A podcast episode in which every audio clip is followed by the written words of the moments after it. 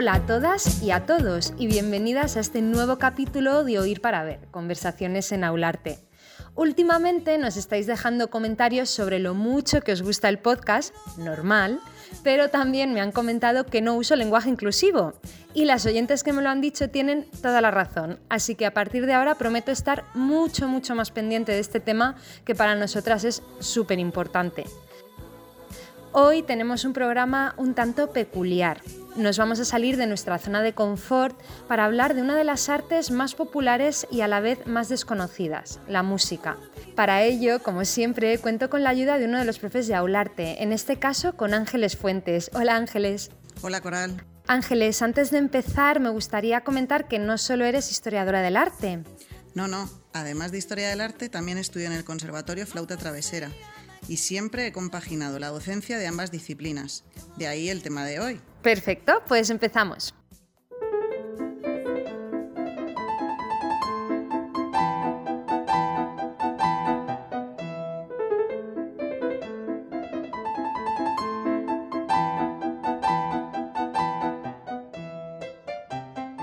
Como decíamos antes, hoy salimos de nuestra zona de confort. ¿Por qué? Pues porque aunque la música está siempre muy presente en nuestra vida, incluso más que otras disciplinas como la pintura o la escultura, lo cierto es que muchas veces no sabemos demasiado de ella ni de su historia y lo que es peor, a veces nos da hasta reparo acercarnos a su estudio. Sí, es algo que he notado en mi trayectoria como docente. Muchas veces pensamos que el estudio de la música es muy complejo y que necesitamos tener muchos conocimientos técnicos, y nada que ver. Hoy me gustaría hacer un breve repaso por su historia, y ya en otros episodios nos podemos adentrar más en algún periodo compositor. Genial, pues eh, vamos a empezar primero con una pregunta muy obvia y un poco tontorrona. Eh, Ángeles, ¿se sabe cómo nació la música? Bueno, bueno, no hay preguntas tontas. Pero bueno, obviamente tampoco hay una respuesta clara a esta cuestión. Lo que sí sabemos es que la música existe desde la aparición del ser humano en la Tierra y posiblemente llevaba a cabo funciones de entretenimiento y comunicación. Estos primeros homos imitaban a la naturaleza, a los animales, e incluso fabricaban diferentes instrumentos, como flautas a partir de huesos de animales, pequeños instrumentos de percusión y, por supuesto, también utilizaban la voz. Podemos decir entonces que la creación musical es inherente al ser humano. Y esto tal vez se debe a que es muy diferente al resto de las expresiones artísticas, fundamentalmente por dos razones. Porque el sentido por el que se aprecia es el oído y porque entra en juego el tiempo. Exacto. Los restos musicales más antiguos que se conservan, aparte de estos instrumentos que te he comentado, son fuentes literarias de autores como Platón y Aristóteles, donde se hablaba del poder emocional que la música tenía en sus oyentes e intérpretes. Pero es difícil saber cómo era la música antes de la aparición de la notación en el siglo IX, ya que la música se consideraba eminentemente improvisatoria.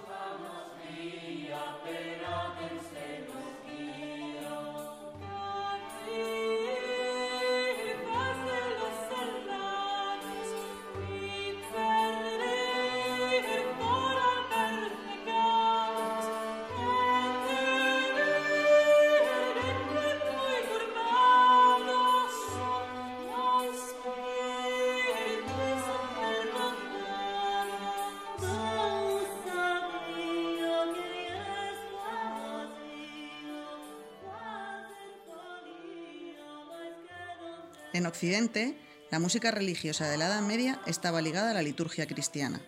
Las celebraciones religiosas utilizaban la música como instrumento de educación. Para ello, el mensaje tenía que ser sencillo y directo, y se utilizaba la textura monódica, es decir, un solo texto sobre una sola melodía, que podía ser interpretada por varias personas simultáneamente pero sin ningún tipo de acompañamiento. Es lo que conocemos como canto gregoriano. Una duda que tengo, Ángeles, sobre lo que estabas comentando, que es súper interesante, pero no sé qué es la textura. De que, cuando hablamos de textura monódica o polifónica, no sé muy bien a qué se refiere. Bueno, esto es una respuesta relativamente sencilla.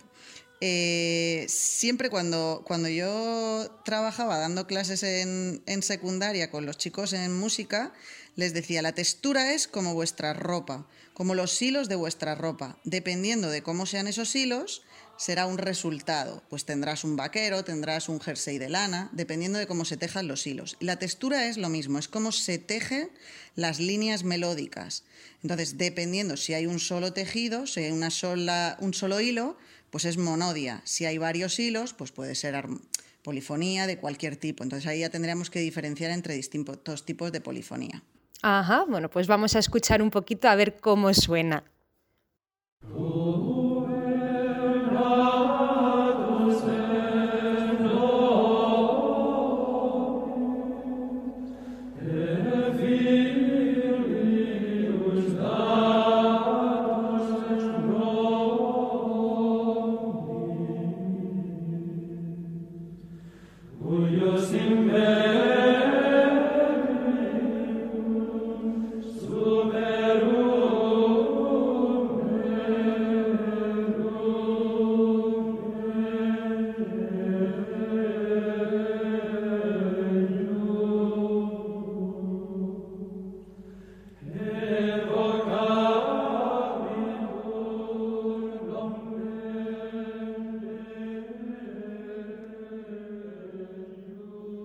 Durante el medievo, en el siglo IX, tuvo lugar uno de los avances musicales más importantes, el nacimiento de la polifonía, que es un poco de lo que estábamos hablando antes, que es el arte de combinar de forma simultánea distintas melodías y sonidos.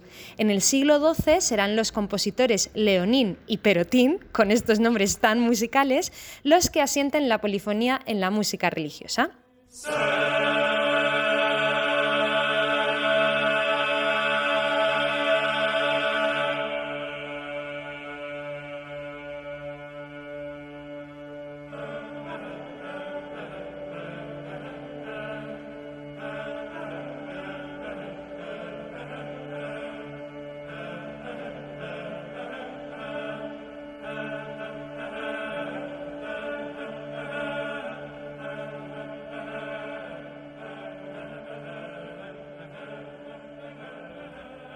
Después de la Edad Media, ya en el Renacimiento, al contrario de lo que pasó en otras disciplinas como la pintura o la escultura, los músicos no vivieron una vuelta a la antigüedad, sino que siguieron avanzando y evolucionando en la polifonía que ya se venía haciendo. Sí, el verdadero cambio va a llegar en el barroco, momento en el que despegará con fuerza la música instrumental, la música de entretenimiento y comienza también el desarrollo de formas musicales se asientan como el concierto, la sonata y sobre todo la ópera, es el nacimiento de la ópera.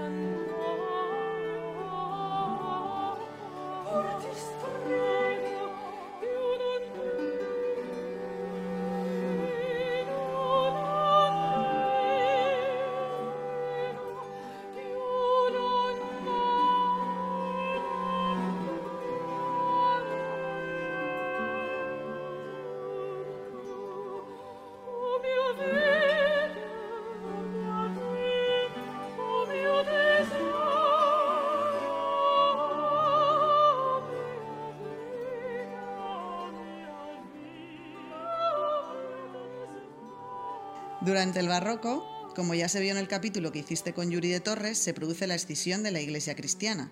La nueva rama protestante verá en la música un vehículo de expresión, produciendo nuevas formas musicales como la cantata y el oratorio. El arte perteneciente a la Iglesia cristiana católica responderá a las normas dictadas por el estricto concilio de Trento, donde se imponía una música sin elementos superfluos que pudiera confundir el mensaje y tendrá como representante a Palestrina.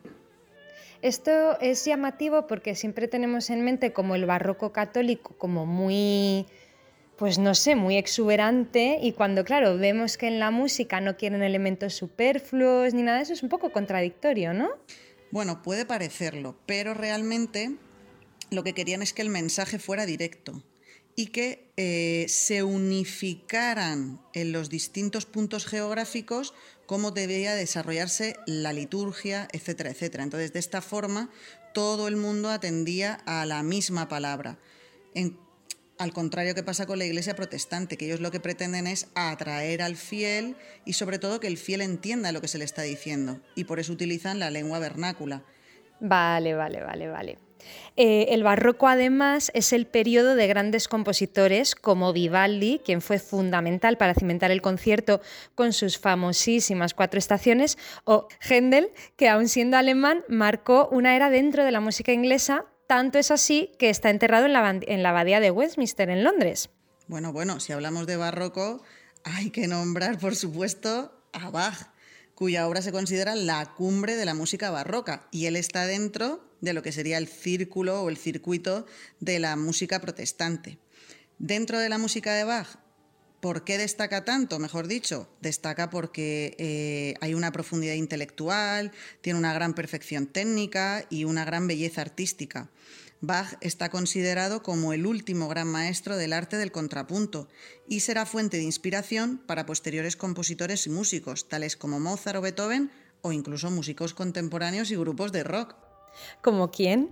Pues dicen que, Metallica, por ejemplo, muchas de sus armonías y músicas están basadas en piezas de, de Johann Sebastian Bach. Esto no me lo esperaba y me encanta este dato. Y otra aclaración, como hemos hecho antes con la palabra textura, ¿qué es el contrapunto? Si se puede explicar fácilmente, si no, lo dejamos para otro día.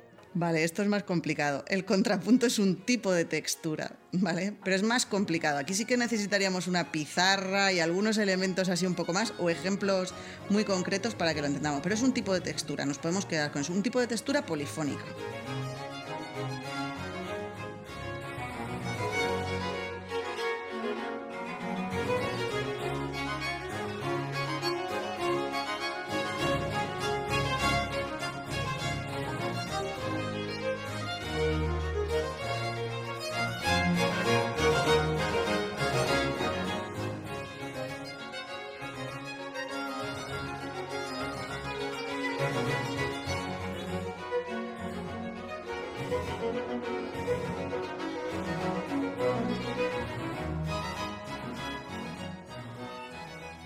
Del barroco pasamos al periodo tal vez más conocido, que es el clasicismo. Bueno, es el más conocido y también precisamente el que confusamente da nombre a lo que consideramos música culta o música seria, ¿no? Le llamamos música clásica. Pero es porque es el que posiblemente junto con el romanticismo el que más se representa o el que más se interpreta en las salas sinfónicas sí que te voy a comentar que con el nombre de Escuela de Viena, que posiblemente sea un nombre que has oído alguna vez, es como se conoce a los tres grandes compositores de esta época del clasicismo, que son Haydn, Mozart y Beethoven. Haydn es conocido como el padre de la sinfonía. Llegó a componer más de 100 sinfonías y también como el padre del cuarteto de, cuerda, porque hizo grandes contribuciones a estos dos géneros. Pero es, es de señalar que su contrato, él tenía un contrato con el príncipe de Esterházy, eh, era básicamente en su condición de siervo. Él se tenía que encargar de que los uniformes de todos los miembros de la orquesta estuvieran en perfecto estado, que se alimentaran, que no se pelearan entre ellos. Es decir, tenía que hacer de padre de todos los miembros de la orquesta, composiciones, etc.